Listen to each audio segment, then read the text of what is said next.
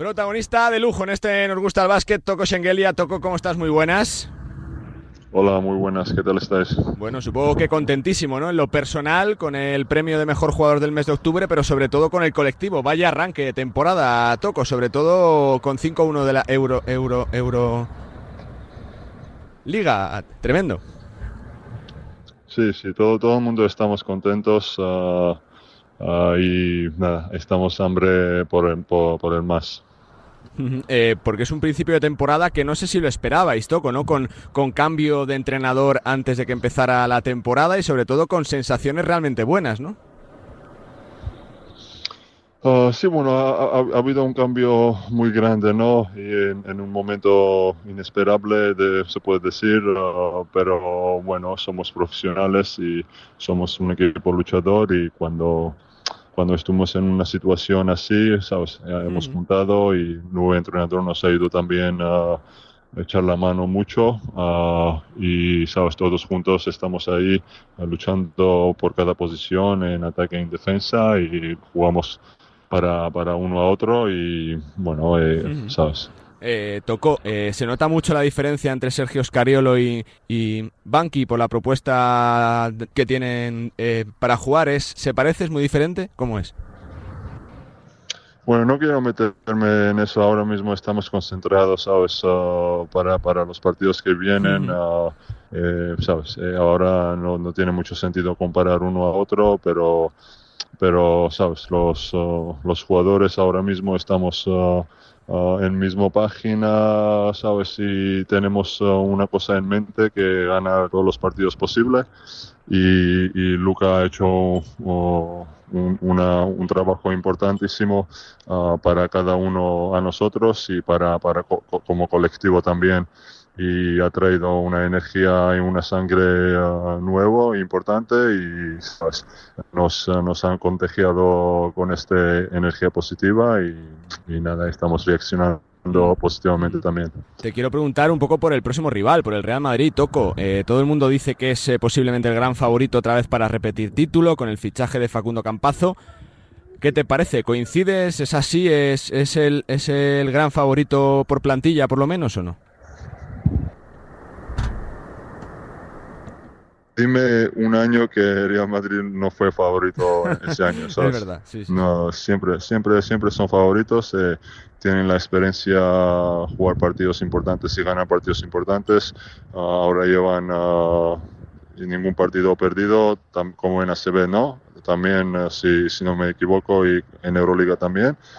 Y bueno, están en un momento eh, jugando a un nivel muy alto y encima juegan en casa y bueno, eh, sabemos que tenemos que traer uh, todo lo que posible para, para ganar ese partido y, y, nada. Toco, en lo personal puede ser que estés jugando de los mejores baloncestos eh, de tu carrera por madurez, por importancia dentro del equipo, por liderazgo, por comodidad. ¿Te sientes bien? Sí, gracias a Dios que me siento bien. Uh, sabes, no sé todavía si, si podemos decirlo esto. Yo siempre quiero decir, uh, sabes, será más fácil decirlo cuando cuando jugando, jugando todos. Pero ahora mismo estoy contento, uh, pero no, no solo no solo concentrarme en mí, pero como, como está reaccionado todo el equipo, ¿sabes? Porque uh, da, da, igual cómo juegas tú, si el equipo no, no gana los partidos y no está reaccionando positivamente, no tiene mucho sentido, ¿sabes? Y mucho... Uh, uh, como, como se dice, mucho peso, esas claro. cosas, ¿sabes? Pero ahora mismo estoy contentísimo, ¿sabes? Eh, las confianza que tienen uh, los entrenadores en mí y los jugadores en mí.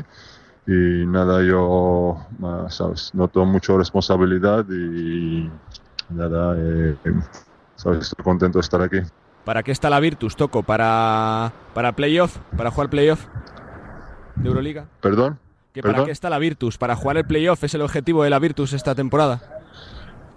Sí, el, objetivo primero es esto, ¿no? Eh, y ahora mismo todavía muy pronto hablar de eso, pero, ¿sabes? Nosotros estamos concentrados eh, cada paso a paso, ¿sabes? Lo que nos viene enfrente de nosotros.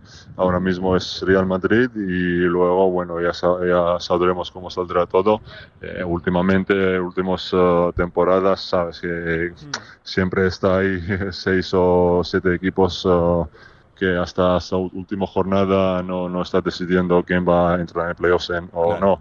Y ahora mismo es muy pronto decirlo y hablar sobre este tema. Eh, Toco, eh, te quiero preguntar un poco por ti. Siempre es una persona reivindicativa que está del lado de los jugadores. Eh, ¿Qué te parece toda esta situación ahora para los jugadores de Maccabi, ¿no? que tienen que jugar lejos de casa, eh, sin público? es, es algo, algo realmente complicado, difícil para ellos, ¿no? Es, esta situación también que les toca vivir como profesionales.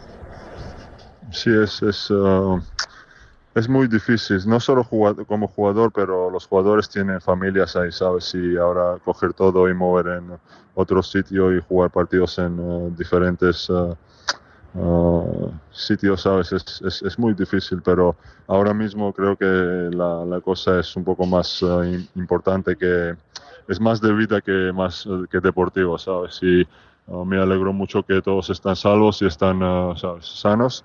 Uh, y nada, yo creo que toda la Euroliga también está intentando ayudarles para, para ¿sabes? ajustar un poco en sus calendarios y eh, me parece bien que ¿sabes? El, los equipos, eh, digo, serbios han, han, ofrecido jugar ahí y, ¿sabes? Los equipos que mm. deberían jugar ahí están ajustando en su calendario, me parece bien, para, para, para echarles manos y ayudar.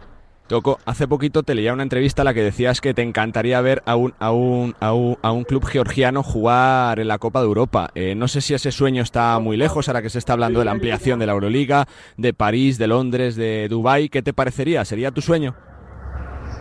Sí, claro, a mí, sabes, será, será un sueño mío traer un equipo desde Georgia uh, y competir en, altos niveles en Europa, sabes. Y yo creo que tenemos el base de, de fan clubs, uh, está ahí, sabes. Y luego poco a poco hay que hay que mostrarles también, traer los jugadores y hay que inclinar el nivel de baloncesto en Georgia doméstica también y bueno, es, es un poco más hacia adelante. Uh, ahora, se, ahora está hablando, estamos hablando sobre los uh, sitios como London, París, Dubai, ¿sabes? Eh, un poco más amplios y un poco más uh, gigantes ciudades, pero sí, algún día me sería mi sueño traer, traer un equipo desde Georgia a, a, a niveles de europeo. La última que te hago, Toco, hace poquitos meses te vimos también con ese máster en gestión deportiva. ¿Va a ser tu futuro ligado al baloncesto? ¿Qué te ves? ¿En los despachos? ¿En los banquillos? ¿Cómo te imaginas tu oh. carrera después de jugador? Que te quedan muchos años todavía, ¿eh? Sí, sí, no, todavía, todavía no, bueno, no, no, digo que no estoy pensando sobre esto, pero todavía tengo, sabes, estoy concentrado en mi baloncesto, pero estoy aprendiendo y estudiando las cosas para, para filtrar lo que, saber lo que me gusta y lo que no me gusta para no perder mucho tiempo después de que acabe uh, jugar, ¿sabes? Y bueno, me imagino estarme en el mundo de baloncesto, uh, claro que sí, porque, ¿sabes? Toda, toda eh, knowledge, no, sé cómo se dice en español, sí, el aprendizaje. sí, lo que tengo, esto y las conexiones y todo lo que tengo, quiero, quiero ayudarles a, los jóvenes, y, ¿sabes? Y, uh, y hacer algo con, con este, lo que lo, que he aprendido durante mi carrera, ¿no? Ah, en el banquillo no, no creo.